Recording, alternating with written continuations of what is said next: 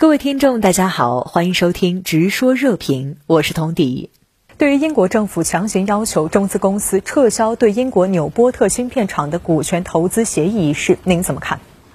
其实，自从美国启动对华科技战之后，有关西方国家禁止向中国出售高端芯片，以及禁止中国企业对其芯片产业进行投资的事情啊，已经是频繁发生，都已经算不上是什么新闻了。但是英国政府强行要求中资企业撤销对英国纽波特芯片厂的股权投资，这件事情啊，还是做的太过分了，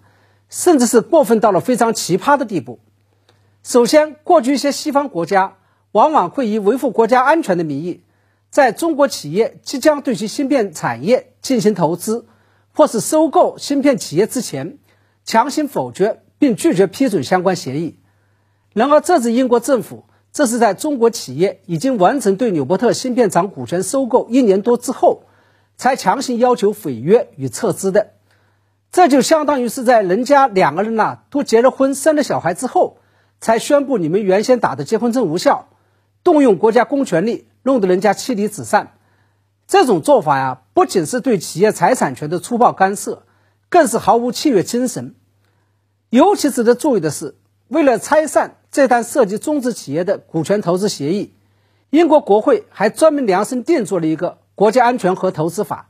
并且破天荒地说明，这个法律可以追溯到2020年11月之后完成的交易案。也就是说，连法不溯及既往的现代法律基本原则都不顾了，这哪里还有一点法治精神？我认为一叶知秋，英国政府的这个动作，意味着以美国为首的西方国家。控制中国芯片产业发展的口袋正在越收越紧，甚至是不惜以坚壁清野的方式对中国的芯片产业进行围剿，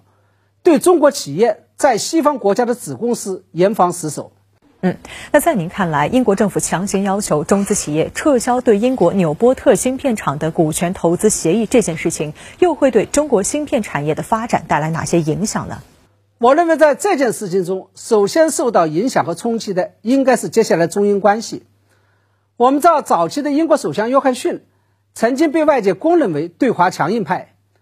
然而，由约翰逊政府批准的中国企业对纽波特芯片厂的股权投资案，居然被刚刚上台的英国首相苏拉克给推翻了。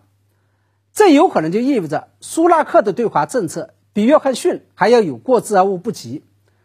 对于接下来中英关系来说，这显然不是一个好的征兆。或许中英两国领导人在二十国集团会议期间呢临时取消会晤，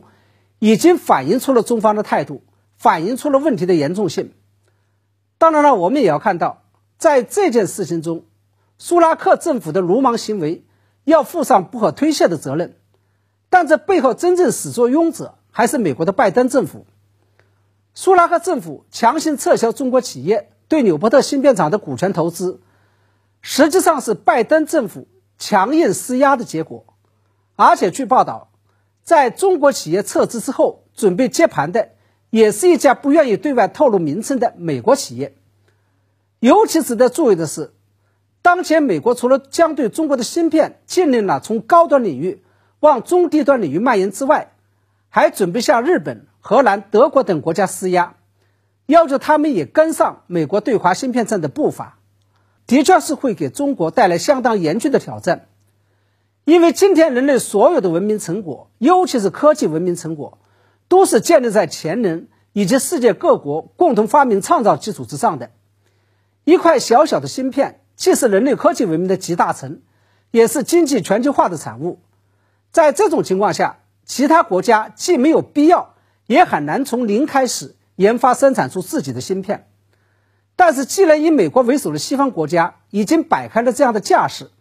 那中国也就别无选择，只能卧薪尝胆，敢于创新，在芯片制造和芯片技术研发上来同时进行突破。